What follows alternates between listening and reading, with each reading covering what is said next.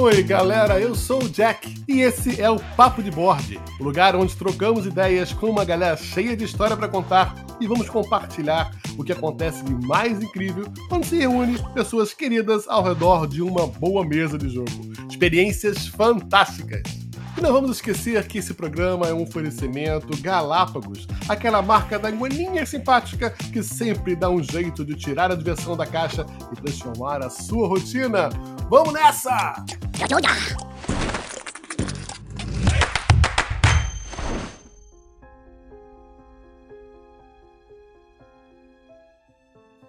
No mundo das trevas, vampiros e outros seres estranhos se escondem em meio à multidão. Eles se parecem com os humanos, agem como os humanos, mas ao cair da noite, são os predadores e os humanos mero alimento. Vampiro é um jogo de horror que acontece aqui e agora. Talvez aquela pessoa atraente que chamou sua atenção na festa, ou o DJ, ou até mesmo segurança da boate que deixou você entrar, talvez todos eles sejam vampiros. Mas o mais fascinante em Vampira Máscara é que você é um desses vampiros sedento por sangue e preso a uma hierarquia de corrupção e poder pela vida eterna. Vampira Máscara é um jogo de RPG, onde o mestre guia os jogadores por aventuras fantásticas, usando narrativa, a imaginação e um sistema de probabilidades que simula a capacidade de cada personagem interagir com a história. No papo de bordo de hoje, vamos dar nossos primeiros passos nesse estranho mundo das trevas e aprender a jogar Vampiro a Máscara.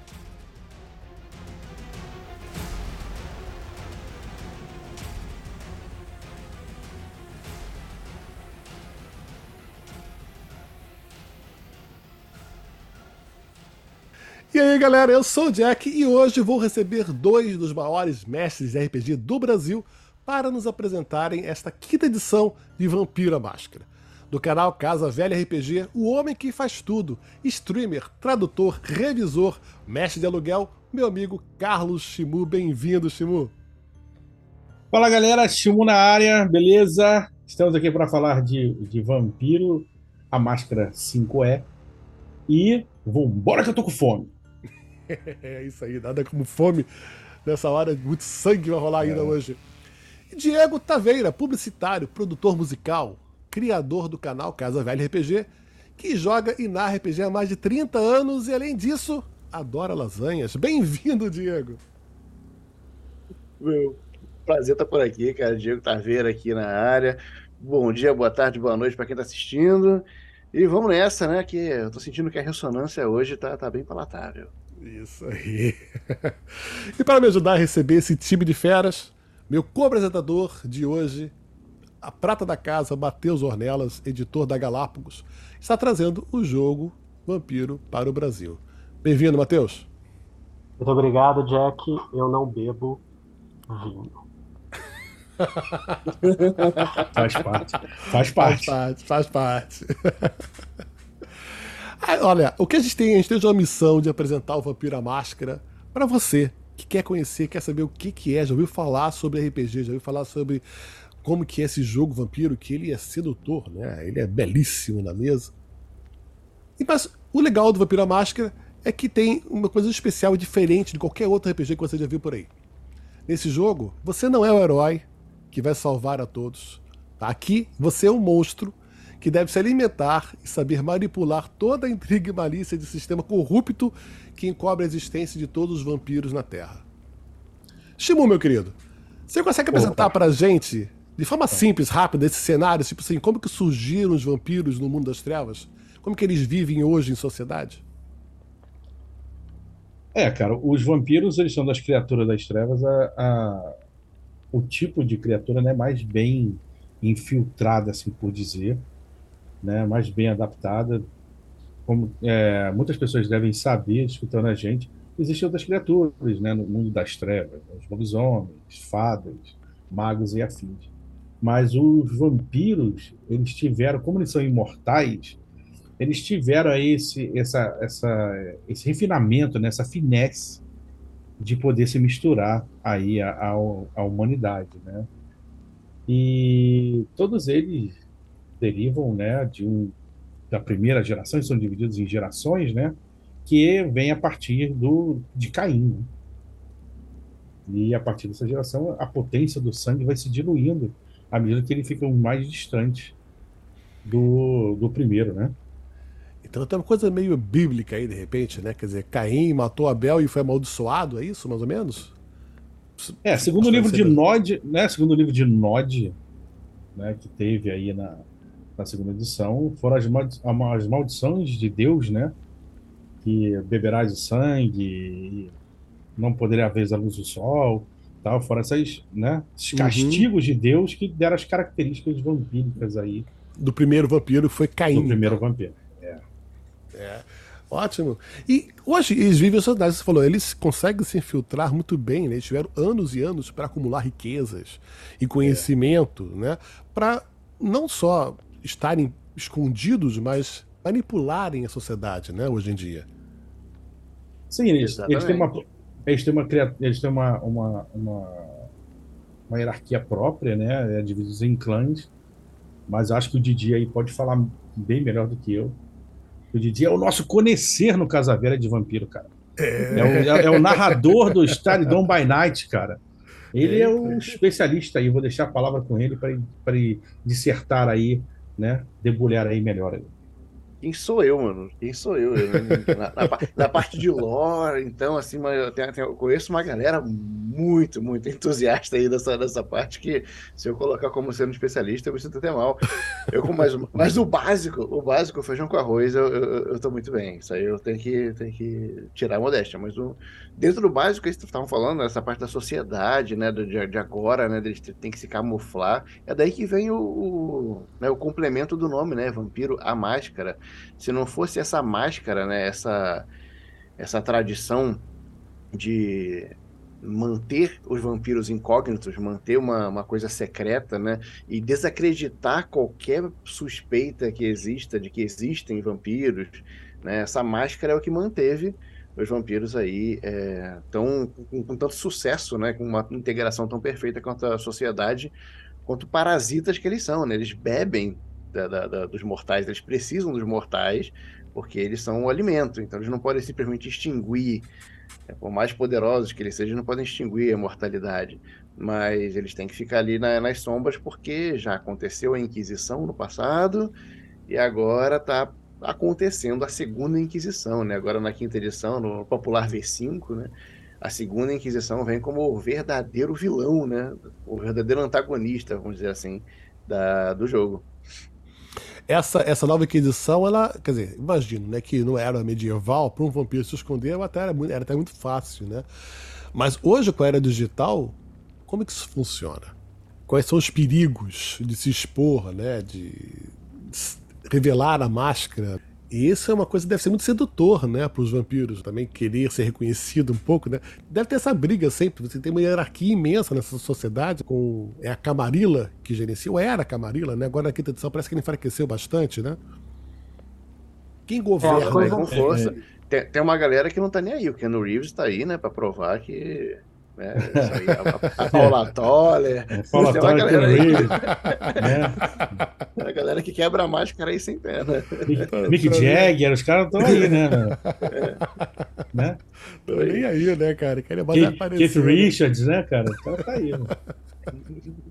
É, a é. quinta edição nessa parte, Jack, eu acho que ela trouxe para os jogadores uma, um momento muito é, interessante no cenário, né? Porque a gente tem a, a, o, o, a, o, surgimento, na verdade, da Segunda Inquisição como esse grande vilão, como o Diego falou, já que é, várias agências governamentais começaram a juntar os, os caquinhos de informação e falar: peraí, tem uma coisa estranha acontecendo aí. E eles se juntaram nessa associação, junto com a Sociedade de Leopoldo, que eram os caçadores da igreja, que já tinham dado muito trabalho para os vampiros durante a Inquisição, né? E eles fizeram uma segunda rodada e assim é, destruíram vários vampiros antigos no cenário, é, criaram um caos muito grande que obrigou os vampiros, tirou o vampiro daquela situação onde ele estava muito confortável, tipo, ah, eu mando em tudo aqui, eu tô nas sombras aqui só manipulando,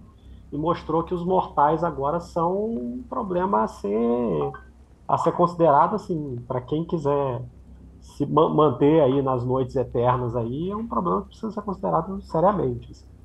Exatamente.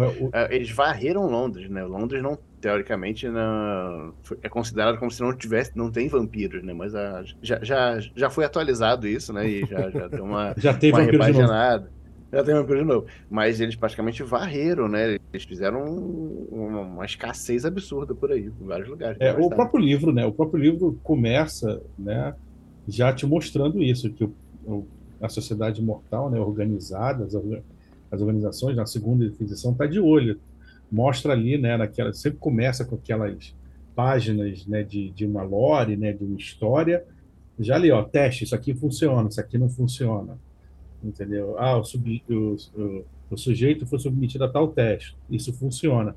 Então os caras estão ligados e estão prontos para o front, que era uma coisa que ficava um pouco ali obscuro na segunda e, na, e na terceira edição, né, na Revised que fica um pouco obscuro. Agora os caras é, são, é como o Diego falou, eles são antagonistas mesmo, para bater de frente, para tirar o pessoal da zona de conforto. Porque os vampiros eles montaram uma, uma de todas as criaturas das trevas, eles montaram uma, um sistema hierárquico muito funcional. Né? Cada cidade com seu príncipe, e a partir dele seus primogênitos, né? sua primigênia, e dali tem tem justicares e tem arpias que, que gerenciam, né, fazem o gerenciamento de favores, e dali tem né, o xerife que cuida da segurança da cidade, e dali vão. Então é uma coisa muito intrigada, muito funcional. E é como o, o, o Matheus falou, a, a segunda visão veio para bagunçar isso daí.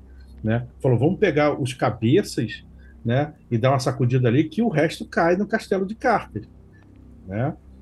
E isso somado a outras coisas do vampiro, né, que é o The Calling, né, os, os, quanto mais a sua potência do sangue, né, há, há esse chamado para o Oriente, né? Os oceanos foram chamados, nem quem sabe bem porquê, não é isso? Mas eles migraram, né? Eles largaram é, foram... os seus domínios.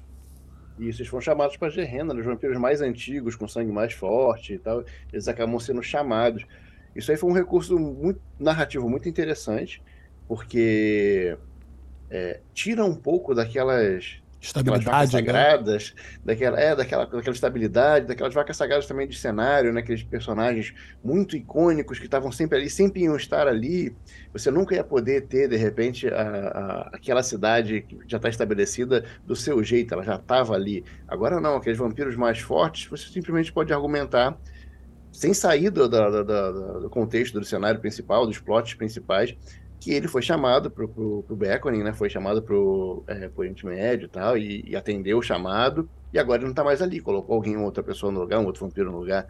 Então isso aí é, acaba sendo uma, uma chacoalhada no cenário, né? Que deu um, um, um ar, um frescor, né? Para agora. Cria uma intriga interessante, né? De qualquer oportunista que vê o sistema como brechas, né? Quer dizer, olha, o poder tá mudando de mão Aonde que eu vou me encaixar? Sim. Qual proveito eu vou tirar disso? Mas nesse circo todo, é óbvio que a gente não é esses. A gente não vai começar o jogo representando um vampirão desses lá, fica na galáxia, né? a gente começa sempre, é regra isso, Diego? A gente começar sempre como um novato que acabou de ser mordido ou recentemente? Como que é? A gente tem essa. É muito importante, né, para um personagem, quando você cria, ele saber a origem dele, ele ter sido abraçado, né? E isso Exatamente. transforma ele, né? A, a, a maioria das aventuras para novos jogadores tem essa pegada de apresentar o universo a partir do momento em que ele foi abraçado pela sombra? Olha, por experiência, eu percebo que, sei lá, acho que 90% dos jogos que eu já joguei, eu narrei, participei assisti, tem a premissa de, é, de personagens neófitos, né, como eles são chamados, que eles têm ali entre 30 e 100 e pouquinhos anos no máximo de abraçados, né, de, de existência não vida, né, como vampiros. Mas o próprio livro ele traz também opção de, de tanto vampiros mais novos, incluindo até vampiros de sangue ralo, né, que já tem o sangue tão diluído desde Caim que eles já são meio vampiros, vamos dizer assim, e tem alguns conseguem até andar no sol por um, um período curto de espaço. Ah, os poderes deles são, são diferentes, são limitados por um lado, mas são versáteis por outro. É, bem como você tem a opção também ali por ficha de jogar com um personagem, é, se não me engano, é Ancila, né? Que já, que até que ele chega. Ele vai ter um pouquinho mais de XP para você criar sua ficha um pouquinho mais poderosa e já, já dizendo que você também tem um pouco mais de idade e tal. Mas, no geral, esses números acabam sendo muito para referência, porque eu vejo muito pessoal indo no, no, é, no direto mesmo, jogando com neófitos, que é como é, o jogo vem sendo jogado desde a da, da terceira, segunda, primeira edição ali, né? E é isso é, mesmo. É para você apresentar para um novo jogador, para ele conhecendo o universo pelos olhos do próprio personagem, né? Porque você Exatamente. não. A gente não sabe da existência do, do vampiro, dos vampiros, desse, desse mundo, dessa hierarquia, até a gente ser mordido. Né? Então, essa, a maioria das intrigas se passa justamente nessa, nesse desconhecimento, tentando crescer nessa hierarquia, né? É, muitos plots surgem do, do, erro do personagem. Não necessariamente do erro do jogador, mas do erro do personagem, por desconhecer que tal coisa está é, tá transgredindo alguma lei ou tradição dos vampiros, ou que aquele uhum. território não era para você ir, e, e, ao fazer isso, aquilo vai gerando né, plots, subplots ali que vão, vão levando o jogo para frente, vão levando a história para frente. Você não poderia se alimentar sem autorização do xerife, alguma coisa assim, né, do príncipe do local, esse tipo de coisa, né? Você, você gerou uma cria, mas você não apresentou apresentou, como assim? Você chegou nessa cidade e não se apresentou pro príncipe? Então tem diversas regrinhas, assim, é, é muito legal quando elas são apresentadas dessa forma, no, no puxão de orelha, ou no. É. Vendo, tá vendo ali o que aconteceu com aquele que fez aquilo, né? Então você vai aprendendo no, no, enquanto vai jogando. É tem um exemplo muito legal disso num filme até, na entrevista do vampiro. Entrevista com o vampiro. Né? Não sei se vocês se lembram, uma cena em que o Luke, acho que era Luke, não me lembro, que era o personagem do. Louis. Louis, é. Louis, é. O Louis, ele chega é, da Europa e ele não tinha noção. Do, ele achava que estava sozinho, que era o único vampiro do mundo, né? E ele, uhum. ele, ele, cai no meio, né, de, uma, de um julgamento. Ele é julgado, ele é mandado para fazer, de repente, uma coisa que nem sabia que era crime. É, isso está bem representado, ele quer dizer, bem ilustrado, né? A gente eram os vampiros, eram os vampiros decadentes, né, do velho mundo, né, anacrônicos por ser, é. né, a, a, assim. Então, quando souberam que ele gerou uma cria, né, que foi muito disso. É. O, o, o, Vampiro bebeu muito da Danny Rice, né? A gente sabe disso. Muito demais. Muito demais, é. né? O que não é um, um, né, um flaw, né? Não é uma, uma coisa ruim, é uma coisa boa. Não, né? é ótimo. Uma coisa porque... ótima. É, e, e, ela conseguiu ilustrar muito bem, né? Ela criou um universo bem rico, né? De personagens, a questão hierárquica, né? A, a, angústia de viver eternamente, a maioria desse, das histórias, às vezes, do vampiro, ele, ele, ele não tem essa angústia da eternidade, né? E ela conseguiu retratar isso muito bem, né? Sim, essa, é, essa é a verdadeira maldição, né? A parte da maldição do vampiro, que é você é apresentado logo no, no começo do livro, né, na, na, na, história toda ali, como sendo o, o Caim, ele foi amaldiçoado e passou isso, né, para suas, suas crias, passou para gerações à frente. E se você simplesmente usa e abusa de poderes e anda pela noite disparando coisas e usando sua super força, velocidade e tudo mais, você não enxerga muito da maldição, né? Então, se não fosse a fome, as mecânicas de fome trazendo isso, é, você não, não, não, teria muito essa nuance. E, Dos pilares, né, DJ? Falando, Dos pilares, pilares né, DJ? Né? Exato. E, e, dá para beber muito da fonte de Jane Rice porque ela, ela puxa muito disso. No próprio entrevista com o Vampiro, ela puxa muito disso. Você acompanha o drama todinho ali do, do Louis e o, e o, o contraponto dele, que é o Lestat, que, que é o bom vivant. Ele tá feliz demais em ser imortal. então você vê que tem, existem os dois pontos de vista. Você pode ter personagens que têm aquela uma visão positiva ou negativa de acordo com sua própria maldição. Acho que, acho que a maior angústia é da Cláudia, né? Porque ah, a mente dela vai, vai, vai envelhecendo, né?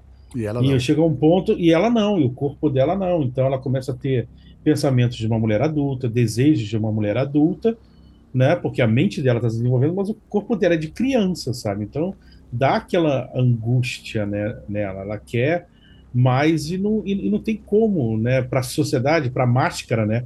Para se passar na sociedade mortal, não tem como. Diego tocou num ponto muito interessante que, mecanicamente, né, o jogo desenvolveu uma coisa que é a fome. Né, porque nós precisamos nos alimentar diariamente né? Desde quando nós somos abraçados, né?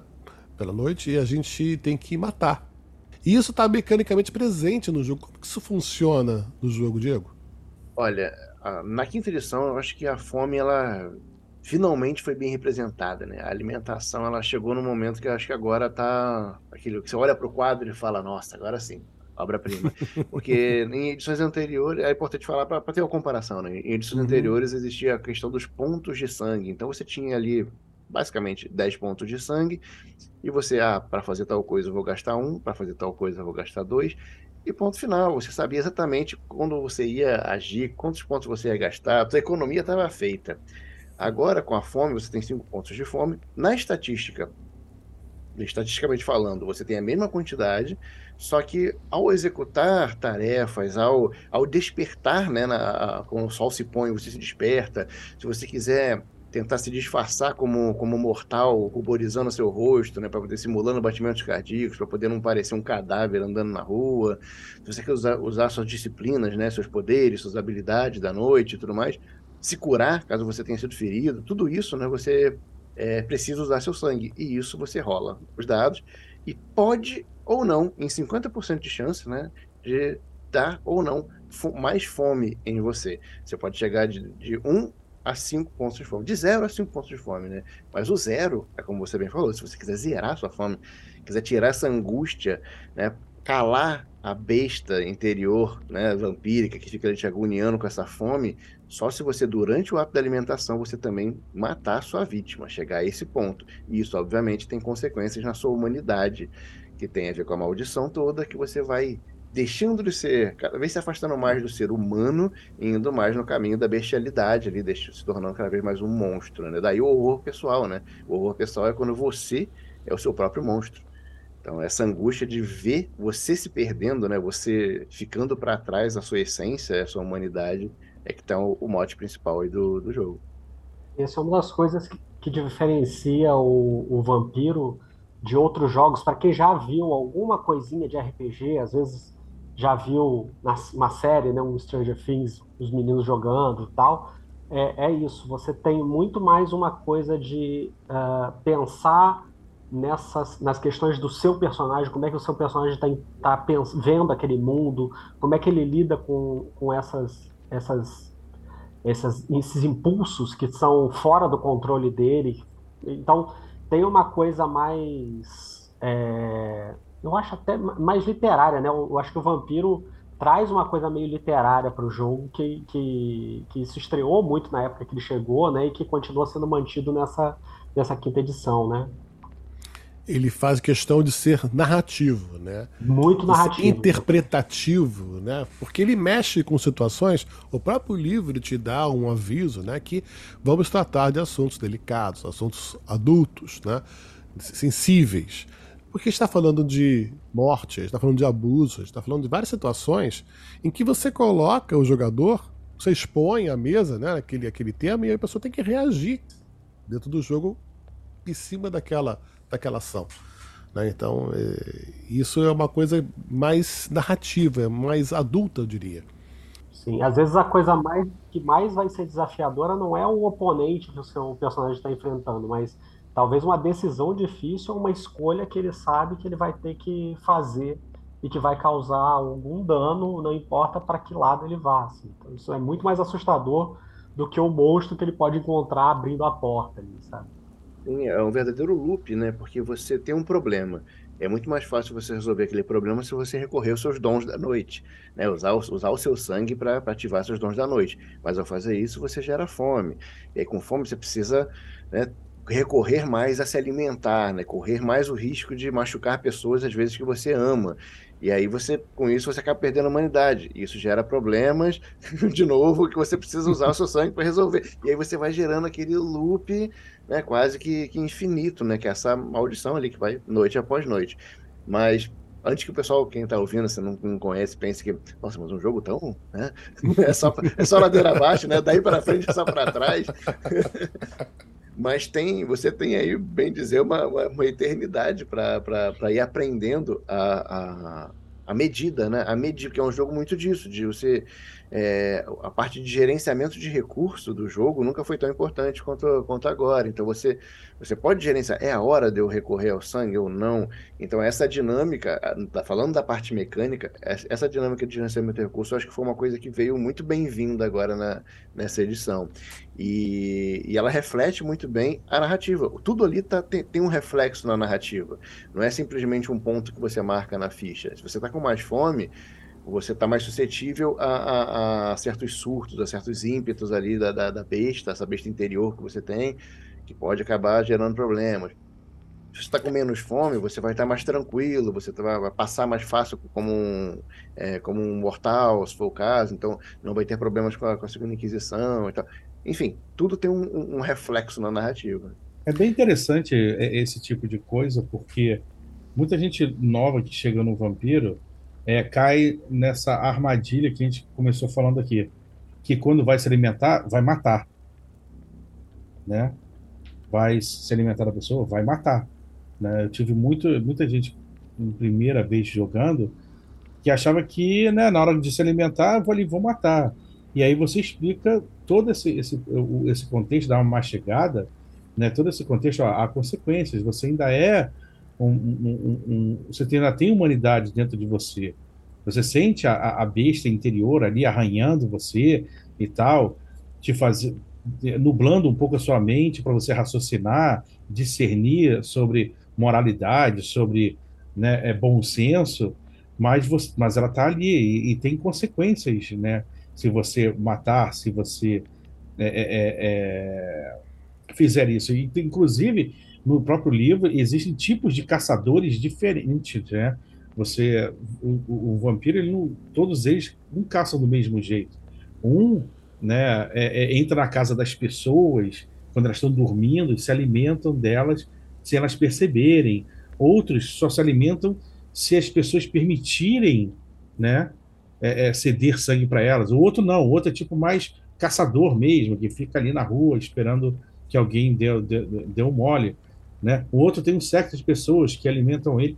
Então tem até essa diferença entre formas de alimentação para você ver o esmo né, que o, os game designers deram nessa parte de alimentação e fome do, do, do vampiro. Eu vi também tem várias formas diferentes de você, várias é, hábitos de alimentação. Tem um que é parece uma sereia, né? O sereio, não sei, né? Que ele seduz, né? Ele, a, pessoa Sim. Até ela, ela, ela consentir, né? Ela tem confiar. Um farmer, assim. É, tem um farmer que, é um, que só se alimenta de animais. Uhum. Só que aí uhum. você vê o seguinte: é, a sua potência do sangue pode subir com o tempo, né? Seu sangue ficar mais forte. Né? Talvez se você, se você se alimentar de um outro de vampiro, que é um crime. Uhum. Não, de um outro vampiro, que é um ah. crime, ah. né? De um vampiro mais é um crime, né? É, é, é, mais, é diablerie, né? Mas é, tem vampiro que só se alimenta de animais, né? E, mas com o tempo, o sangue dos animais já não faz mais é tão efetivo para você. Você não consegue tirar tanto é, é nutrição do sangue animal, né? E os outros vampiros devem assim, olhar para você assim como um vegano, né? O vampiro vegano. Vegano, é. E, e, a potência do sangue também, é esses rolamentos de fome que você faz, que é chamado, né, o, o ali o round check, inflamar o sangue, inflamar, né? É, com o tempo, o, quando você vai rolar para as disciplinas, é, o seu sangue é tão forte que você, se mesmo se você ficar com fome, você pode rolar de novo para ver se você realmente fica com fome. Então você tem uma chance de não ficar com fome maior, sabe? À medida que o sangue vai ficando mais poderoso, assim, quer dizer. É legal isso ter sido refletido na mecânica, né? Exato. Então você sabe que um vampiro poderosão, né? Se fizer um, um, umas, umas, garras, né? Que é uma disciplina até de nível baixo, né, de, de, de nível 2, de rank 2, né? Ele vai poder. Ele faz o round check. Se ele falhar, ele pode tentar de novo. Se ele falhar, ele pode tentar de novo. Aí se ele tiver. Né, nesse, nesses três dados que ele rolou em sequência, não tirou nenhum né, sucesso, aí sim ele fica com fome, né? É, reflete o poder no sangue dele, né? A gente está falando mecanicamente da fome, na verdade, isso é apresentado pelos dados de, de, sangue, né? Pelos dados de fome, não é isso? Isso. Você Quanto acrescenta fome... nesses dados, né? no seu pool Na verdade, se você, se você acrescentasse, ainda seria tranquilo, mas você substitui. Né? Substitui, é, né? Pior isso, é, você é, substitui, né? É, se você é tem uma. Você tem uma parada de dados ali de seis dados, né? Somando seus atributos, com suas habilidades ali para executar uma tarefa, e tem três de fome, metade deles, né? Três deles já são substituídos por dados de fome. E a desvantagem desses dados de fome é que, primeiro, é que eles não podem ser rerolados né, usando força de vontade, que é um recurso que você tem que salva muito, né, ajuda muito no jogo. Né, se você não teve um resultado favorável a você, você pode gastar pontos de força de vontade para rerolar uma quantidade de dados que você queira. Mas os resultados que caírem nos dados de fome não podem ser rerolados. Então, isso aí já é um, já é um impacto. Fora isso, resultados 1 ou 10 em algumas combinações específicas ali, que se a gente for abordar aqui, acho que vai, ficar, vai estender muito, né? Eles podem ser trágicos, né? Eles podem se converter tanto em, em críticos bestiais quanto em falhas bestiais. Então, para o bem ou para o mal, a besta vai estar sempre ali à espreita para fazer do jeito dela.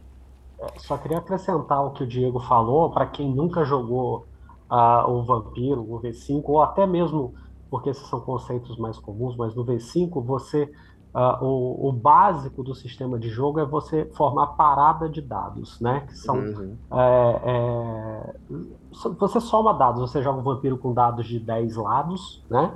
Então você vai somar normalmente um atributo e uma habilidade. Então, por exemplo, se você vai pular um muro, você provavelmente vai pular o um muro usando sua destreza mais o seu atletismo, né? Então você vai contar a quantidade, aí ah, eu tenho destreza 2, eu tenho atletismo 2, você vai juntar aqueles dados ali, o mestre, o narrador vai te informar uma dificuldade, o número de sucessos que você tem que tirar. Sucesso num dado, o, o vampiro tem os dados especiais, mas você não precisa, você pode jogar com qualquer D10, vai ser sempre com 6 ou mais, né? Se você tiver uma quantidade igual ou superior ao sucesso, você ultrapassou a dificuldade da tarefa e você foi bem sucedido. Então, assim, só para quem nunca jogou, né, para a gente ilustrar assim que é, é, bem direto ao ponto, né? Você vê é, o, o, Vampiro e o, todos os jogos da linha sempre foram é, muito considerados o sistema das bolinhas, né? Porque você não tem muito cálculo, né? Você olha ali, eu tenho tantas bolinhas disso aqui, eu tenho essa quantidade de dados, então ele é bem direto nesse sentido do sistema. Né? E o sistema foi bem é, atualizado no V5, ficou bem mais fácil de visualmente até entender, né? Você vai ficando melhor, você tem mais dados. Você aumenta a sua probabilidade de acertos, né? À medida que você vai melhorando numa disciplina, alguma coisa assim. Sim, ele é bem direto, eles, eles uh, deixaram o sistema o mais, uh, vamos dizer assim, sequinho possível, né? O mais justinho possível para ele não ficar entrando muito na frente. Então, para quem joga e fala assim, poxa, esse jogo é legal, gostei do cenário, nunca joguei RPG, mas poxa, como é que eu vou aprender? O livro é gigante. Cara, o, livro, o, o sistema você pega em poucos minutos o básico dele para você começar a jogar e você vai entendendo as outras coisas muito facilmente, porque ele segue sempre essa lógica, né? Somos é, dados. É verdade, Matheus a parte de, de regras do, do, do, livro básico, ela não é tão extensa assim. Porque ela não precisa, né? A, a, ela, tanto que ela ainda tem um. Ela não é muito extensa e ainda tem uma parte que é tipo regras opcionais, né? Sistemas avançados que você usa se quiser. Eles enxugaram bastante até as regras de, de combate, que antes tinham várias etapas, né? Ataque, defesa e absorve e calcula dano. Uhum. Agora, agora tudo se resolve numa rolagem dupla ali, né? resistida, né? O atacante e, o defensor, né? Ou os dois atacantes, né? Em si, que acontece ao mesmo tempo, uhum. rolam. Esse, o resultado sai dali e já é muito mais prático, muito mais simplificado. Para um, quem começa no RPG pelo, pelo Vampiro Máscara, agora na quinta edição, tá muito mais amigável do que já foi, já foi antes, é, ao meu ver, tá bem mais explicado, mais bem explicado, assim. Faz muito mais sentido, né? Até você falou que é um teste, é um contra-teste, né? Eu vou rolar, isso. você vai rolar, que teve mais sucesso, venceu. Olha, isso é intuitivo, né? É fácil. Isso, e o, o quão melhor foi quem, quem foi melhor, diz ainda se causou mais dano ou não, ou se foi, né? Uhum. A margem, né, do, da diferença de sucesso entre um e outro é que vai dizer o quão bem foi aquilo ou não. E foi, acabou, encerrou, próximo turno, vamos. E assim vai o sistema está ali para tentar te ajudar a contar essa história que você está contando coletivamente, né? Aqui até volto um pouquinho. para todo mundo que ainda está tá ouvindo a gente e ainda não jogou RPG, está um pouco perdido, é isso, né? O jogo de RPG, você está com pessoas contando uma história ali em grupo, é, só que não é uma história completamente livre, porque você tem um narrador que está conduzindo todo mundo e você tem um sistema de jogo para definir é, para onde aquela história vai, o que acontece, se as coisas são bem sucedidas ou não. No Vampiro, eles é, tinham e tem cada vez mais essa preocupação de não deixar o sistema entrar muito na frente da, narra né, da narração, da história. Né? Então, ele é o mais breve e sequinho possível para você ir para realmente o que importa, que são essas questões morais, é a política, é, é, os, é os dilemas que, você, que o seu personagem vai enfrentar ali, é, sendo essa criatura noturna, é, bebedora de sangue, né? E sempre foi assim, né? É, eles dão exemplos no livro, tanto na segunda, na terceira, quanto na quinta, né? O... Eles dão exemplos de rolagens, mas, na verdade, no decorrer da história, dizendo como uma história é tão importante, na hora que o, o, o, mestre do jogo é que vai determinar a rolagem, ah, pega seu atributo tal e, e soma com esse. Uhum. Né? Nunca é uma coisa ali é, é, é, 100%, uma forma de bolo como é em outros RPGs, né? como como D&D e tal. Ali você pode ter a, a, soma de um atributo com uma perícia de acordo com o contexto da, né? do, do que está acontecendo. Né? Uma coisa é o cara pular o muro, outra coisa é o cara passar através do muro, porque é fortão, outra coisa é o cara detonar o muro com uma metralhadora. Então, dependendo disso, o mestre vai dizer: ah, rola força mais atletismo, destreza mais atletismo, não, destreza mais armas de fogo, né? E várias questões que você pode, que ele vai montar a rolagem ali na hora, que é sempre um atributo com uma perícia, e determinar os sucessos. E teve sucessos, é, um ou mais excedentes, você conseguiu, e é isso. O sistema, ele, ele na verdade valoriza a criatividade do jogador. Ele fica aberto o suficiente para o jogador falar o que ele quer fazer. Olha, eu quero correr, eu quero rolar por cima daquele carro, atirando e pegar lá naquele cara lá. Você vai criar a cena que você imaginou na sua cabeça. E o mestre tem ferramenta o suficientemente sólida, mas ao mesmo tempo flexível, para transformar aquilo, para adaptar aquilo no sistema. Você falou uma coisa muito, muito, muito bacana, a questão da cena que é uma coisa que também é bem característica do storyteller, né? Que é. muita gente que veio de D&D para quando começou ali no ano 90 a jogar o, o Vampiro, é, demorou a pegar isso daí porque a cena, ah, quando ela começa e quando ela termina, né? Ela pode uhum. ter poucos rounds, como pode ter vários, vários, pode ter poucos turnos, como ter, pode ter vários turnos, né? Uma cena é uma, é uma descrição de um acontecimento que pode ser grande ou pequeno, né?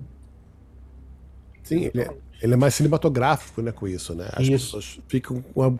é mais fácil você imaginar a cena, né? Porque ela é mais completa. Né? Verdade. Inclusive tá na mecânica, né? Tem coisas que poderes que funcionam durante uma cena, né? Uhum. Ah, isso vai durar durante uma cena, né?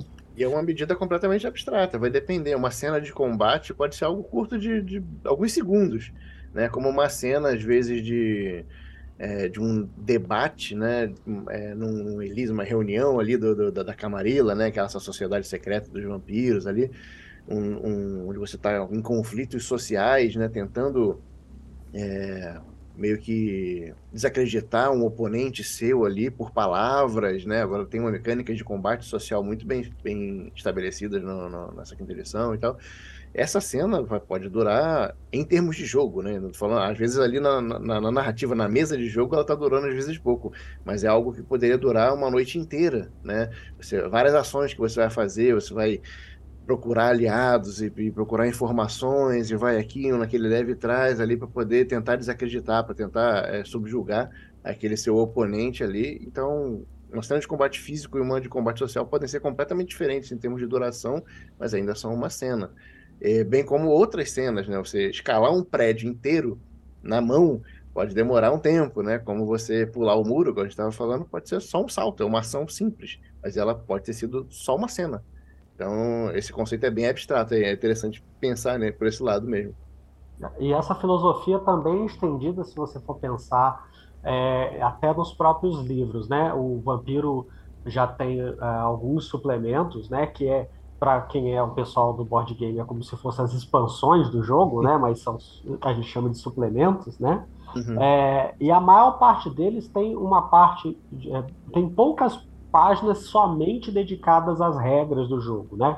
Eles estão muito mais preocupados em adicionar elementos, ampliar elementos do cenário para que o jogador e o narrador é, criem coisas novas ou conheçam outros aspectos que eles podem criar no jogo deles, né? Então isso também é muito interessante. É muito importante, né, que se você quiser hoje mestrar ou jogar o vampiro, que você tenha essa imersão. O que, que vocês acham? É, é muita coisa para ler? Ele, ele, vocês indicariam um início, a referências de repente para o novo mestre ou novo jogador se ambientar melhor? Porque a gente sabe que tem muita coisa que ele vai descobrindo, né? Como ele falou, o Matheus falou, tem vários suplementos que você depois vai enriquecendo. Mas por onde ele começa, né? Qual a primeira dica? Para começar, acho que o, o, livro básico ele, ele é bem amigável, apesar de pode ser assustador para quem vai ver um livro, é, ele é grosso, né? São 400 páginas, se não me engano. Então, você vai ver, mas tem, ó, já, já, já para poder amaciar, tem muita ilustração, tá, gente? então, já tem páginas, páginas duplas, assim, de ilustração, de foto e tal. É belíssimo, da, o livro é belíssimo. Não, o livro, é belíssimo. Acho que 20 a 30 primeiras páginas dele, todas são, são de gráficos incríveis, assim, de fotos, diagramas, anotações, cartas, é. cartas é, é, é muito legal. E só isso já te já te vai é, te deixando imerso, né? né? Uhum. Enriquecendo, para você entender essa atmosfera. RPG é muito de atmosfera. A gente estava falando um pouco sobre isso no, antes de, de, falar, né? Do, do é. De começar aqui o, o, podcast e tal. E RPG é muito sobre atmosfera, né? Vai ter um jogo que vai ser muito sobre ação, outro vai ser sobre pessoal, como é o Vampiro, outro vai ser um jogo é, já sobre é, fantasia, né? É uma coisa mais épica, né? Mais aventuresca. Então, cada um vai ter sua atmosfera. É, e para você pegar isso, acho que a leitura do livro ali, a parte básica, até, até o ponto das regras dele ali, já, já faz um papel muito bom. Mas eu recomendaria, sem querer ser, puxar sardinha pro, pro, pro, pro lado da, da, da, galera que cria conteúdo, mas não só o Casa Velha, mas o Casa Velha tem, é, mas não só o Casa Velha, muitos outros canais também hoje têm é, conteúdos assim, né? Mesas que extremadas, que você pode ter um primeiro contato, botar o pezinho na água, sabe, para sentir se está gelada, para sentir uhum. se está fria, só assistindo uma galera jogando, né? Como, como você está assistindo aqui esse, esse podcast, é um conteúdo que vai, vai estar tá ensinando e tudo mais.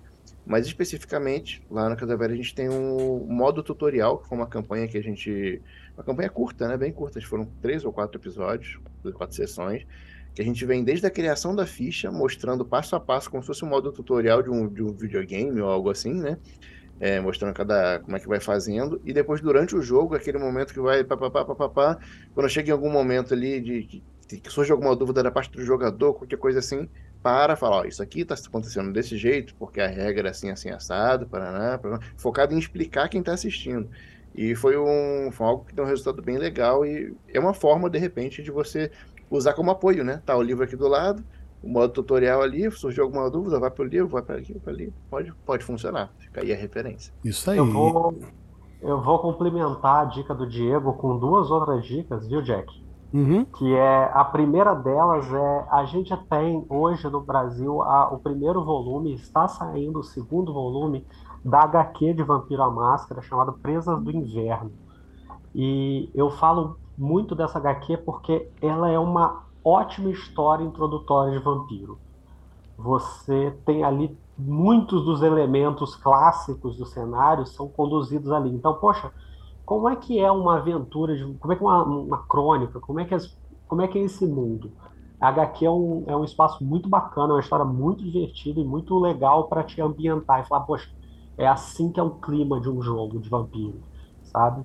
É, então essa é a primeira dica que eu queria dar para as pessoas, o Vampiro à Máscara Presas do Inverno, volume 1 e 2. E a gente tem o Quick Start de vampiro chamado Os Monstros, que é um, um negócio muito legal, que você fala assim, poxa, eu queria jogar vampiro, mas não sei como é que eu vou fazer. É, é, um, é um, um produto digital, é um, é um, é um material em PDF, com as regras básicas, mais básicas possíveis, possível, e personagens e uma aventura pronta. Então você pode juntar seus amigos, baixar isso, se você quiser imprimir, legal. Se você não quiser, deixa no computador. E você pode ter o primeiro contato assim, com o jogo para conhecer, ver como é que as mecânicas funcionam. Jogando, é, né? Jogando, o que é melhor possível. Para você de fato estar tá ali e ter um contato com, com o jogo. Você, eu acho, vai ter inclusive o link aqui no, no, no nos links desse podcast para você conhecer os monstros, que é esse quick start de vampiro que é bem legal. Assim. Tem uma legal, dica que eu sempre que eu sempre acho, tá? Tá em todas as minhas mesas, eu sempre aprendi assim, jogando. Porque muitos dos livros, dos sistemas, tentam ensinar, né, a primeira coisa, o primeiro passo a montar uma ficha de personagem. Eu acho que você precisa de mais informação antes de começar a montar os personagens em qualquer sistema que seja. Então esses, né, esses, essas entradas rápidas são muito boas para você experimentar com o personagem pronto que seja. Depois você tem informação suficiente para personalizar, criar o seu próprio. Né? E a gente não falou sobre isso ainda, que é muito importante. A gente está falando de um sistema que tem personagens riquíssimos Toda essa hierarquia está dividida em vários clãs de origens diferentes, cada clã com as suas disciplinas e perdições distintas. É, acho que a gente não consegue enumerar todos eles aqui, mas quais vocês acham que seriam os clãs mais poderosos ou, de repente, mais atuais, mais modernos? O que, que as pessoas gostam de jogar hoje no Vampiro? nas suas mesas. É que tá querendo ser polêmico, hein? Tô querendo ser polêmico. É, polêmico. Tô querendo ser polêmico. É, ele tá querendo aí esbarrar na. Tá querendo mexer no vespeiro. É, eu acho que é muito popular, né? É, são os Bruhais, né? O pessoal gosta uhum. do, do, dos Bruhais, o pessoal que gosta de coisa mais física, né? Ali e tal. Eles são também né? visualmente mais punks, né? Mais urbanos. É, né? Exato, né? O eu vou falar dois. Para serem combativos, né? É, eu vou falar dois, aí vou deixar o pessoal falar mais, né? Porque, uhum. né? Eu, eu acho também, além do, dos Bruhais, eu, eu, eu vejo o pessoal também muito ter ali aquela, aquela vontade, aquela curiosidade, são os Nosferato, né? Porque eles estão na cidade, mas eles têm a, é, mas eles não são vistos, mas ao mesmo tempo eles estão ali como aquela rede de informações, né? Estão sempre nas sombras porque eles têm uma deformação, né? eles não são belos, né? eles fazem aquele contraponto né? do, do, do, do estereótipo do vampiro bonito, né? sedutor. Eles estão mais para aquele tipo, o, o, próprio Nosferato, né? que tem até uma parte assim, também de, de, né? de dominação e tal, mas eles estão mais ali como uma fonte de informação, de saber o que está acontecendo, poder, são os né? olhos na cidade, é o poder sobre os animais da, é, urbanos, né, ratos, e corvos, e pomos e tal, e, e, e poder se esconder com ofuscação e tal. Eu acho muito interessante e a galera gosta de Nosferatu. Então eu dei meus dois pitaquinhos aí. Legal que você falou do Nosferatu, tem o contraponto, tem o Toreador, que é o sedutor, é isso? que manipula, Tem que os tenta, artistas, né? Os artistas, ele tenta escalar a sociedade, né, através da sedução, né? Isso é, é um clã realmente de degenerados, artistas, rameiras, tá vendo aqui hedionismo, né? É, é bem interessante. Isso. É, o historiador são, são, é um dos, dos, dos clãs assim, mais clássicos, né? Acho que junto com junto com os Bruhá, os Ventru, que seriam os aristocratas né, de sangue azul, né, os endinheirados. Eu costumo falar que eles, o maior poder do Ventru é o mesmo poder do Batman, né, que, é o, que é o dinheiro. Eles acumulam. Eles é a principal, é a principal disciplina, né? A disciplina. A principal disciplina, são os é. recursos é. deles ali. Mas eles são os dominadores, os, né? Assim, estão falando sobre temas sensíveis até de, de abuso, eles são os, os, mais propensos a esse tipo de coisa, que eles são aqueles caras que eles falam, faça isso e você faz. Né? O poder deles é subjugar a sua vontade né, perante a dele.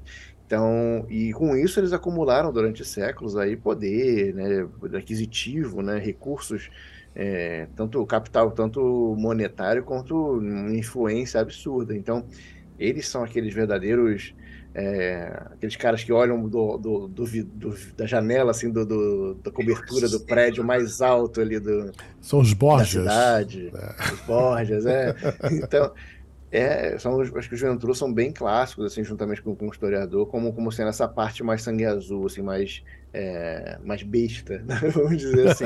Mas eu besta não no sentido animal, né? Besta de besta. Besta animal, é, mais bestinho, mais, mais metidinho. E o, fazendo, um contra, fazendo um contraponto, os Gangrel, né, é, eu posso colocar batendo no peito, que é meu, meu clã favorito, é, eles são, inclusive por, por isso que, que eu gosto tanto do personagem estimula na, na campanha lá, porque Gangrel, para mim, é aquele clã que ele comunga com a besta dele. São mais bárbaros, no... né? São mais bárbaros, né? Pois é, eles interpretam a besta interior deles não como algo essencialmente mal, mas sim algo primal, algo selvagem, algo instintivo. Que mantém eles é. vivos, né? É, como se fosse um, como um, um, instinto selvagem mesmo. Então, eles não é que eles é, vão lidar melhor com isso em termos de jogo. É, a besta vai afetar eles, vai ajudar, atrapalhá-los, né? Se tiver que atrapalhar, da mesma maneira que qualquer outro clã. Mas a, a interpretação né, deles, né, enquanto como seres ali, é que essa besta é algo que, como o Timo falou, mantém eles vivos, é algo instintivo, algo que faz parte deles e eles aceitam isso. Então eles convivem melhor com ela nesse, nesse sentido. E eles, na, na, na, parte urbana do jogo, eles acabam sendo vistos aqueles forasteiros ou aqueles caras mais solitários ou mais turrões, às vezes aquele cara mais bronco. Os então, vadios na rua, ser, né? É, é, é, é, sempre o clã que tem menos gente, né, na, na representando na cidade. É mais né? solitário, né? Na cidade, é. é. É, o mais provável de estar de um ponto ao outro, né? Tá, tá vagando, né? Uma road trip da vida, né? Ele é aquele clã que tá mais propenso a esse tipo de coisa. Isso. E aí, complementando, a gente tem os Tremer, que alguns diriam que não é clã, eu não vou entrar nessa conversa. Eita, o vespeiro. Mas já jogou, já jogou é combustível. O clã, é o clã dos bruxos, né? É o clã da, dos, dos feiticeiros. Xamães. Então, é. é. eles lidam com a, a, a, parte da, do ocultismo dos vampiros, né? Eles estão mais ligados a essa coisa da, da feitiçaria de sangue. Então, são esse, tem essa, essa pegada meio mística, assim. E o meu clã preferido, que é os Malkavianos, hum. que são os, os visionários, né? Os, aqueles que têm uma percepção nós a cada dez dentistas preferem os malcavianos. é, mas são, é o clã dos São todos malucos, né? é, são todos loucos. Mal compreendidos, né? São mal compreendidos. É, eles têm uma percepção é, fora do normal em vários sentidos, né? Tanto de uma percepção muito aguçada, quanto uma percepção fora do, dos padrões, assim. É, são os profetas, né? Eu gosto, para a galera mais nova aí, que que acompanhou a saga, por exemplo, de Crepúsculo, aquela hélice do, da, da família lá é, um, uhum. é um muito malcável, né? É. Andy é Warhol, aquela... Andy Warhol acho que seria malcaviano, não seria? Aquele cara do Sim. Doze Macacos, lembra? É o Bruce Willis lá no Doze Macacos. Bruce Willis no Doze Macacos, eu acho que é, cara, uma das melhores representações, só faltou ser vampiro, assim. Mas, a, a, a, a Luna do Harry Potter também. Talvez, é a Luna. Love é. Boa, boas referências aí para quem para quem quiser pensar. É que aquele é, é, é tanto, tanto conhecimento, pelo menos na visão deles, né? Sabedoria e conhecimento, né? Ter acesso a tanta informação que a gente não tem. Isso acaba estilhaçando, é, acaba estilhaçando a própria psique deles ali e deixa eles mais suscetíveis, né? Até mais frágeis a certas influências, assim, mas não menos poderosos, porque eles acabam se antecipando, às vezes até realmente sendo, como o Walter falou, profetas, né? Existe uma habilidade bem clara ali, bem característica de Malcavianos ali, que é essa premonição. Então você pode é. antever é. acontecimentos. E também é, coisas é, que é, aconteceram. Expor, né, a loucura deles também, assim, né? É, exalar a, a, loucura deles, né? A, a, a, outras pessoas, né? Através de, demência, da, da de demência, né? O amálgama e tal. A gente está falando aqui de criar os personagens, né, dos clãs, que vocês viram que são fascinantes. Mas mecanicamente falando, você tem na criação do personagem né, já descritas certas disciplinas e perdições. Explica um pouco a gente, Diego, como que isso funciona em cada, em cada clã. Vamos, vamos fazer aquele resuminho também, né? Vamos fazer no, se é. falar em cada clã, a gente vai, vai estender. Não, não, não, não, não, no, no geral, no geral. No geral, é. Cada clã ele vai ter afinidade com algumas disciplinas, né? Cada vamos começar com o que é um clã, né? A gente também acabou isso. não explicando muito bem isso, né? Uhum. A gente falou lá de Caim, né? No começo, falou de Caim, que foi o primeiro. Caim, teoricamente, isso aí tudo é, são as lendas, que nem os vampiros têm certeza disso. Mas segundo as lendas deles, veio com Caim, que ele gerou três crias, essas três crias geraram ao todo 13. E essas 13 tinham características muito fortes, cada uma. Um era, um era muito é, rebelde, o outro era muito belo, o outro era é, sábio, e, e, assim foi, né? Então, cada um deles, com essas características muito fortes, influenciou seu próprio sangue, que era muito poderoso, muito concentrado na época, e à medida que eles foram gerando as proles deles, gerando crias nas as gerações seguintes, elas foram seguindo mais ou menos a, a, a influência daqueles 13. Então, lá atrás, Ventru teve, né, teve suas crias e elas foram seguindo mais ou menos a mesma linha de, de poderes e afinidades que ele né, é, de lá, que seria o, o, o, Nosferato lá de trás, ele manteve a própria maldição dele também para para suas crias para frente e tal. Então, é, a maldição seria essa perdição, né, que no caso dos Nosferato, por exemplo, é, é, essa deformidade, né, eles são repulsivos, seja lá como forem, eles tão, têm uma, uma repugnância que torna eles sempre repulsivos para mortais, até outros vampiros mesmo. É, os Ventru, eles têm essa coisa mais é, de é, exclusão de presa, eles só conseguem se alimentar de um determinado tipo de presa ali específico. É, vai ter os malcavianos, que são abençoados barra amaldiçoados com essa insanidade, né, que ao mesmo tempo que deixa eles atordoados, também é fruto do, de, de alguns dos poderes deles. Essa é a parte ruim, e a parte boa são a afinidade com essas disciplinas. A gente já chegou a falar um pouco dessas disciplinas ali, mas elas são esses poderes que eles têm. Então, o que o, uma celeridade que permite que um, que um vampiro é, corra, pode chegar ao ponto de, de, de, quase teleportar, sair de um ponto para o outro num piscar de olhos, é, executar ações com, com, uma flexibilidade ali felina, se equilibrar como, como se fosse de fato um felino, é, correr por sobre as águas, até o ponto de quase dar um Ctrl Z, tamanha é a celeridade dele, ele consegue antever praticamente uma ação ali próxima e, e falar, não, não, não, não vai ser desse jeito não. É, a gente também tem a, a, potência, que é, como o nome já diz, a força bruta, né? Na sua essência ali mais, mais crua, né? Poder quebrar coisas, levantar, erguer, arremessar. A dominação, que eu falei anteriormente, que você subjuga o outro pela sua vontade. A presença, que vai né, é, trazer os outros para você como se fosse um magnetismo pessoal é, completamente é, sobrenatural, né? um carisma inexplicável que todos ao redor acabam se sentindo favoráveis a, a você, pode te ajudar na sedução, até na predação na hora de você se alimentar, enfim.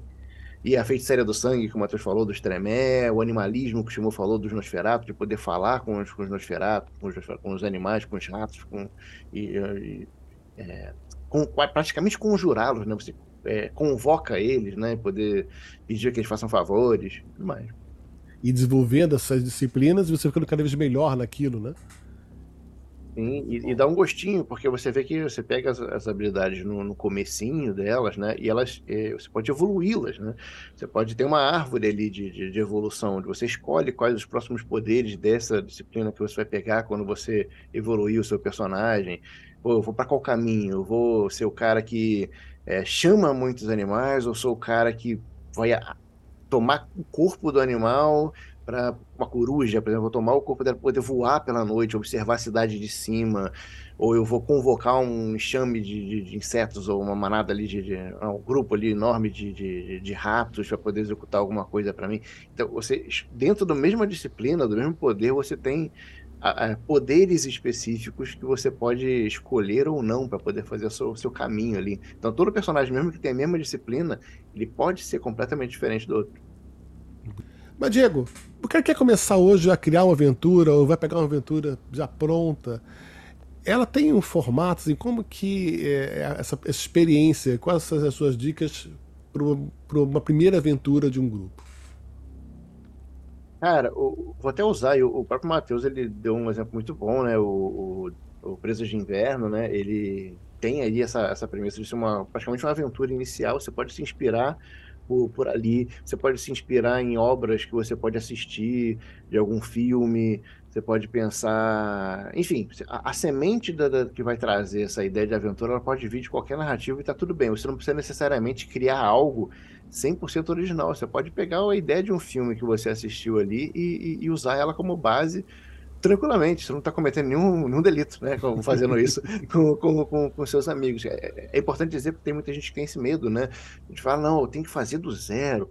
E mesmo que você não, não sinta confortável, então, assim, tem o, o tem o Quick Start, tem, tem suplementos com é, aventuras é, prontas, com cenários prontos, inteiros ali.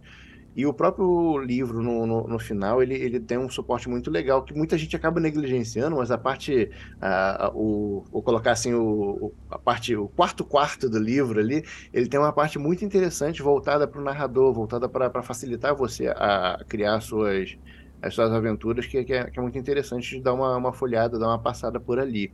Mas eu diria o seguinte, é, pense nos seus jogadores, pense nos personagens que eles criaram dá uma olhada. Pô, se um cara criou um personagem que ele é rebelde, ele é contra a Camarilla, tenta colocar alguma intriga, alguma coisa que na, sua sessão ali que você veja que vai, vai, vai puxar esse cara. Tem outra que você sente que ele quer muito é, poder, né? Dê um jeito de ter ali em algum momento, pelo menos Botar logo nas primeiras prova, né? sessões, né? a prova é dele, até onde ele iria para conseguir esse poder. Sabe? Então, acho que um conselho que eu posso dar é isso: dá uma olhada no quais são os interesses dos seus personagens, né, dos personagens que, que, que os seus jogadores criaram, que através deles, eles é que vão te dar os plots, sabe? Eles é que vão te dar ali as sementes de aventura que você precisa. Então, é, é, é, o que eu diria. E é por isso que às vezes uma sessão zero é tão importante. A gente não abordou o que é uma sessão zero, mas é basicamente uma sessão onde você vai parar, vai criar, todo mundo vai criar as fichas juntos, você vai poder, sabe, passo a passo acompanhar e até ajudar na criação dos personagens dos seus jogadores. E com isso você vai conhecer muito bem eles, os interesses e tudo mais. E, e, e, ter essa base. E vocês vão poder um papo sobre para onde a gente quer essa campanha. A gente quer uma coisa que vai ser um. um gente vai explorar coisas de, de mais de terror, né? explorar o desconhecido que nem os vampiros conhecem, ou a gente vai fazer uma coisa mais política, ou uma coisa mais urbana de enfrentamento, tipo guerra de gangues. Como é que vai ser? O que, que a gente está afim de jogar? Estabelecido isso, facilita muito o seu trabalho na hora de pensar um cenário. É um jogo cooperativo, né, cara? Esse é, esse é o lance. A sessão zero é fundamental justamente para você depois criar esse enredo, essa trama, amarrar tudo bonitinho e fazer com que todos os jogadores tenham o seu momento de, de brilhar na história, né? E essa experiência fica legal para todo mundo. Matheus, qual a sua dica hoje para o cara que quer começar a mestrar ou quer começar a jogar Vampiro Quinta Edição? Olha, Jack, a minha dica eu acho que volta também para o que a gente estava falando de, dos materiais, que é baixa os materiais gratuitos, a gente tem aventuras gratuitas, tem esse Kickstarter que serve como aventura inicial para você também. É, e assista outras pessoas jogando, e, assim, jogue, não tenha medo, sabe? Junta os amigos é, e vai jogar, você vai ver que é muito mais fácil do que parece e vai ser muito bacana você participar e criar essas histórias junto com os seus as pessoas queridas, as pessoas que você gosta de estar junto. Excelente dica. Shimu, você teria pra gente alguma dica para quem está começando a jogar agora ou quem quer mestrar?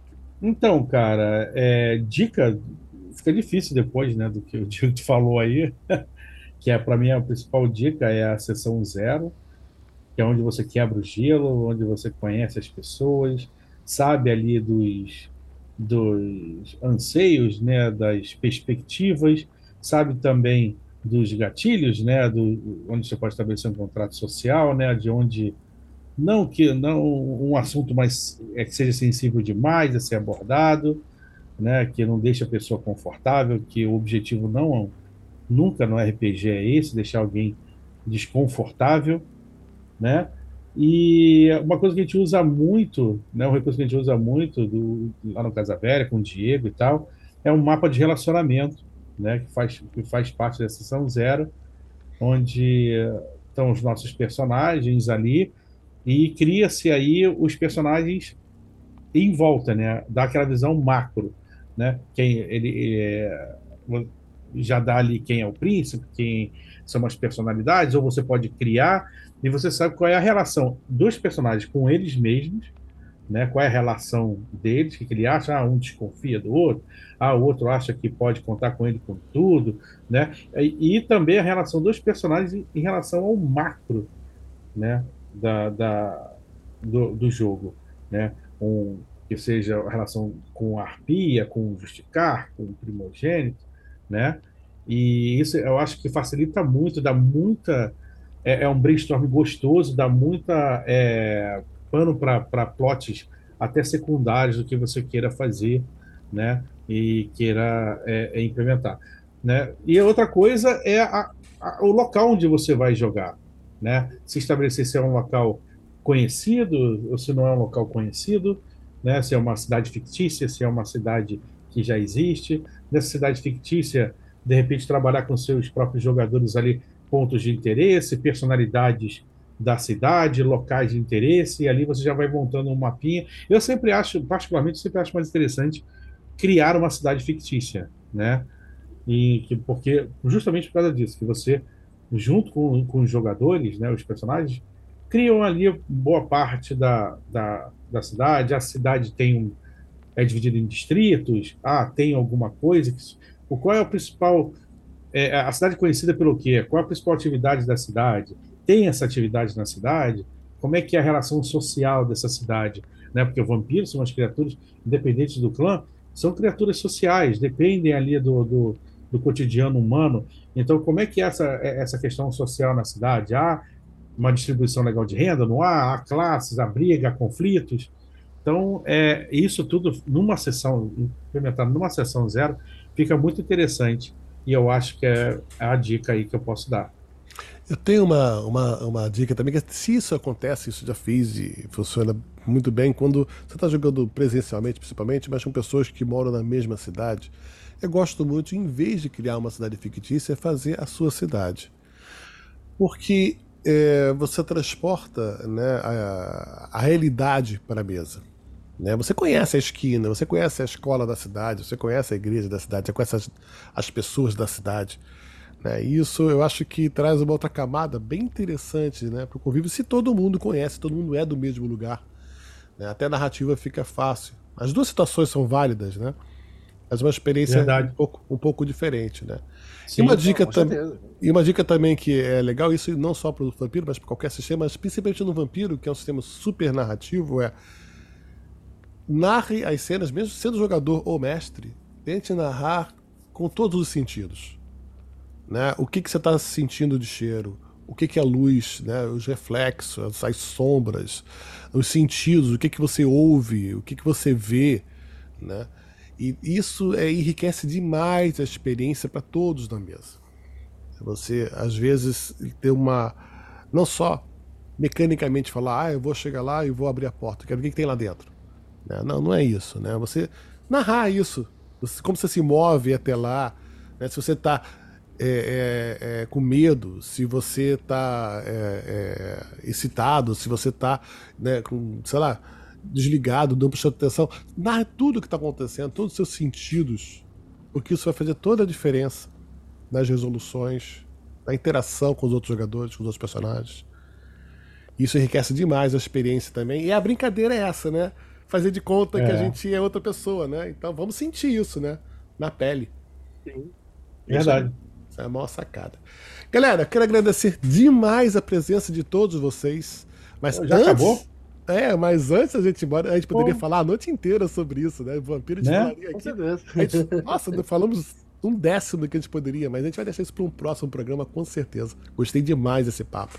Mas antes disso, eu quero que vocês Fale para quem está ouvindo a gente aonde que eles te encontram, onde, o que, que é o Casa Velha Bahia, quais são os projetos que vocês têm. Diego, onde que eles te acham? Fala galera, vocês me encontram quase sempre lá no, no Casa Velha RPG, né? Nós temos um canal lá no, no YouTube, é o nosso principal canal é o canal no YouTube lá do Casa Velha RPG, barra Casa Velha RPG, como a gente está falando aqui. É, mas você pode ficar a par né, de, de, de tudo que tá rolando, todas as campanhas que estão rolando lá no nosso, nosso Instagram, a gente posta também no Facebook, Twitter. Então, todas as redes é né, barra ou arroba Casa Velha RPG. Então, só, só seguir a gente, só ir atrás que você vai conhecer.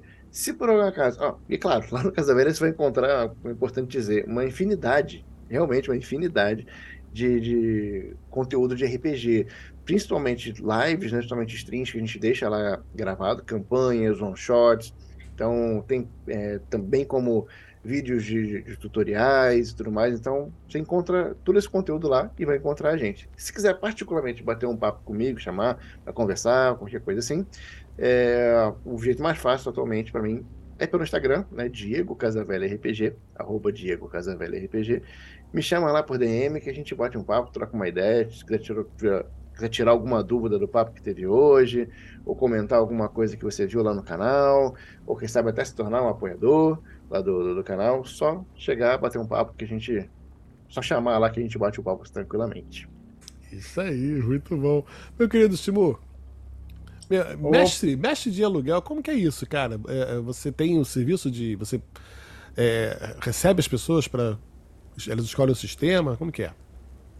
É, eu e o Didi, né? Estamos nessa. É, o mestre de aluguel, a gente é, oferece os serviços de de narração, né, que pode ser mensal, pode ser semanal quinzenal, né, e o valor sempre é por pessoa, né, é, é ou por pacotes, aí depende do, do, da negociação, né, as pessoas comumente me procuram nas minhas redes sociais por DM, falam, ó, oh, tô sozinho, ó, oh, eu tenho um grupo querendo jogar, aí eu passo meu WhatsApp, a gente conversa, se ele está sozinho, eu tento encaixar ele em algum grupo que ainda esteja precisando de gente, vai formando grupo, é bom que as pessoas se conhecem.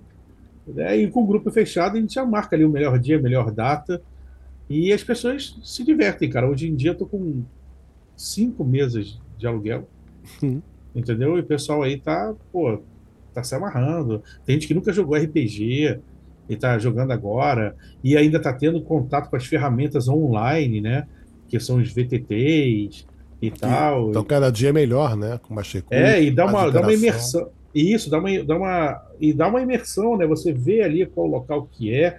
Tudo bem, a descrição, né? Que o mestre, que o mestre faz da, da, das coisas é muito importante. O teatro da mente é muito importante. Né? É insubstituível. Mas o apelo visual, como imersão, como música e tal, é muito bem-vindo. Né? Então, a mestragem de, de, aluguel basicamente é isso. Tá? Agora, para quem quiser me encontrar, Casa Velha, o Diegão já fez aí o jabá do Casa Velha. Né? Eu também eu tô com uma campanha lá aos domingos, que é a campanha de Dragonlance, né? Desse último livro que saiu do D&D, né? O Shadow of the Dragon Queen, e talvez vejamos por aqui, né? No Brasil, uhum. distribuído aí, né? distribuído aí pela, pela, pela Gloriosa, né? E mas eu também vocês me encontram também às segundas lá no canal da New Order é, fazendo um jogo de Pathfinder 2. E, já que o, o tema é vampiro, às quintas-feiras, lá no canal do Flecha Mágica, no YouTube, às 21 horas, com um beijo da Rosa, que é uma aventura, né, de uma campanha de Vampiro Quinta Edição, que eu estou levando lá. Nas redes sociais, arroba Carlos Chimu, em todas elas você me encontra. Segue lá, eu falo muito de RPG. De vez em quando eu falo de futebol, de vez em, de vez em nunca de BBB, mas 90%. Uma vez por ano. Uma vez por ano. Né? Mas 90% é RPG, eu replico aí as coisas de RPG e tal, converso com o povo. Tem gente que vem tirar regra, dúvida de regra comigo uma hora da manhã de domingo para segunda e tamo junto. entendeu? Não tem problema. Eu já fui um desses. Mim, eu já fui um desses, eu já peguei, entrei no WhatsApp lá. A dúvida aqui no meio da mesa, no meio do jogo, né? Tranquilo, cara. Tem, mas comigo não tem tempo ruim. RPG é a coisa que eu escolhi para minha vida, né? Para ser o meu, meu, meu ofício de trabalho, que é junto com o meu prazer. Então, é, felizes os homens que conseguem juntar essas duas coisas, já dizia meu pai. Felizes. Parabéns, meu querido. Parabéns mesmo. Sucesso. Obrigado. Galera, vocês estão aqui com os dois maiores mestres aí hoje da internet. Aproveitem a dica. Os links estão todos aqui na descrição do Papo de Porte. Isso aí. E, Matheus, aonde que a galera te acha hoje você está na Mundo Galápagos? Como que a pessoa, como o pessoal acha você? Eu estou na Galápagos hoje, então tá, eu trabalho na, na, parte de produção editorial da Galápagos. Quem tiver interesse pode me acompanhar no Twitter, Matheus Ornelas, é, e no Instagram, Matheus Ornelas. Eu posto pouco, mas eu estou sempre lá para quem quer, quiser ver algumas coisas ou trocar uma ideia. E aqui no Papo Boa. de Bosta também já é figurinha marcada, né? Presente em quase todas as edições. Obrigado, Matheus. Eu que agradeço, foi muito bacana para falar com vocês, conversar. Tomara que tenha mais vezes. Pode me convidar, viu, Jack? E eu vou me despedindo de vocês. Foi fantástico esse papo e a gente volta com mais novidades na próxima semana. Valeu, galera. Até a próxima. Tchau, tchau. Tchau, tchau, gente. Valeu. Valeu, galera. Até mais.